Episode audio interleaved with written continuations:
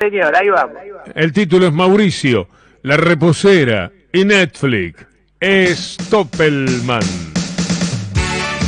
Bueno, muchas gracias, Cinti. ¿Cómo Buen día formalmente, Adri. Formalmente, ¿quién más? ¿Hay alguien más en la mesa? ¿Te dejaron solito? No, el No, señor estoy yo, Boroni, estoy acá yo. firme. Ah, firme, ¿qué tal, negrito? Tan Bueno, pasa... entusiasmado No con escucha toda nada. la mañana, tan Sí, entusiasmado. sí, Boroni. bueno, lo tiene entusiasmado Racing, eso es lo que pasa.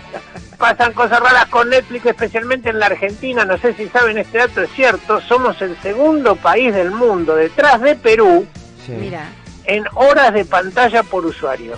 mira. O Claro. sea, somos el segundo país del mundo donde más tiempo se pasa frente a Netflix. Y bueno, si el ejemplo es Macri, ¿qué querés? Ahí está, gracias a Mauricio. Todas esas horas, de las 7 de la tarde a las 8 de la mañana al día siguiente, to- todas esas horas. Nada que hora de hacer, pan- nada que hacer. ¿Qué en tenés el que hacer? podio. Pero si se pasó un año mirando un promedio de 8 horas diarias, Sí. miró 2.920 horas de Netflix. Bueno, está bien. Netflix, sino. Claro. Claro, ahí está. Equivalen a casi 3.000 capítulos de una hora o 6.000 capítulos de serie de media hora. Mm. Ni hablar en el caso de Mauricio, que supongo que lo que más debe mirar son dibujitos. Ahí ya son 9.000 capítulos.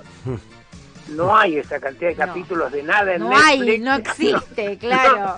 A menos que no lo hayas entendido, lo veas una y otra vez mientras Antonia Sí. te lo explica, Claro, ¿no? Puede ser, puede ser, puede ser, Sí. puede ser.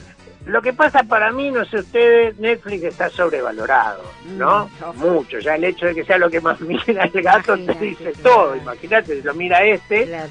Y ahora que confesó eso, no se sorprendan, ¿eh? Mañana pasado se cae el servicio de Netflix en todo el mundo. La verdad, yo le digo, yo dejé de mirar Netflix porque tiene cosas como todas las plataformas que me molestan, ¿no? Por ejemplo. Sí. Por ejemplo, vos viste una película que se llama Masacre Brutal, ¿no? Sí. Entonces dice, porque viste Masacre Brutal, te recomendamos Mary Poppins. ¿Qué clase de algoritmo? Qué es? Un algoritmo raro de- el algoritmo. de Macri. Aparte, viste, por curiosidad vos ves un par de minutos de una cosa y decís, ¿qué porquería es esto? Y dice, porque viste esta porquería, te recomendamos estas otras 10 porquerías. No es así. Los trucos para que parezca que hay más cosas de la que hay, ¿vieron? Mm, Le Sí. cambian el logo a la serie, a la película. Entonces vos viste un comediante, ponele, cualquiera. Al día siguiente te cambian el logo y no sabes si lo viste o es algo nuevo. Y ese mismo logo aparece en 20 categorías distintas. Comedias recomendadas para ti, programas extranjeros, stand-up, lo más visto en Timbuktu, las preferidas de tu vecina del cuarto. Aparecen 20 categorías y parece que hubiera 10.000 películas. Hay 12. Lo de las contraseñas no existe. Hay gente que te las alquila, que te las vende. El otro día se filtró que Netflix perdió 130 mil usuarios cuando un chabón se olvidó la contraseña y la cambió sin avisar. Este dato sí es en serio. De los 300 millones de suscriptores en el mundo que tiene Netflix, ¿Mm? solo paga uno de cada tres. Y es negocio igual. Sí, o sea que las chances de que Mauricio le use la contraseña a Nicky Caputo son muy altas. Estoy seguro que no garpa. ¿Quién garpa ahí? ¿Quién Sí. garpa la cuenta de Netflix de Macri? Es muy No, bueno. tiene una contraseña trucha. Otra cosa, viste, entras y de una te ponen una lista que dice lo más visto. Sí, sí, ¿verdad? Y ahí entendés todo, la humanidad está perdida. Sí.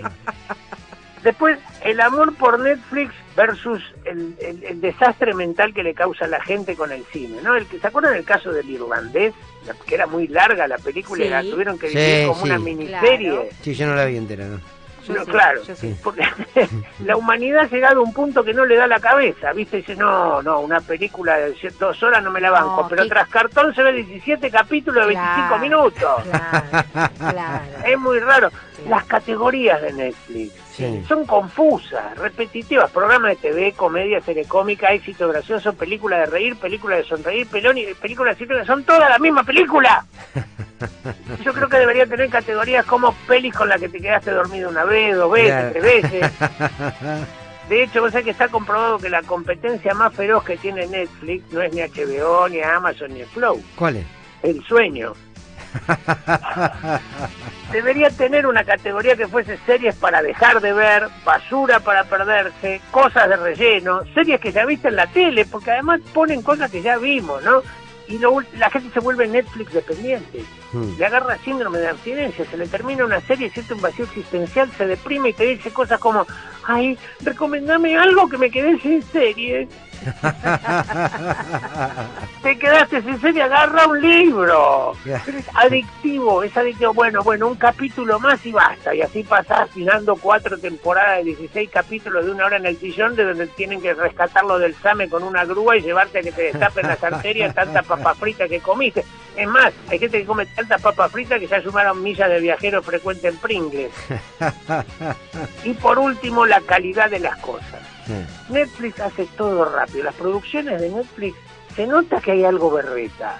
No son de primera calidad, son de segunda. Y se los digo con conocimiento de causa por haber trabajado tanto en Netflix cuando, cuando- con HBO. En HBO es otra cosa. En fin, para terminar, la calidad de Netflix es como el amor. ¿Cómo? Uno se engancha esperando lo mejor y sale desilusionado. A menos que bajes todas tus expectativas. Y ahí sí, es buenísimo el amor y Netflix. Ahora sí.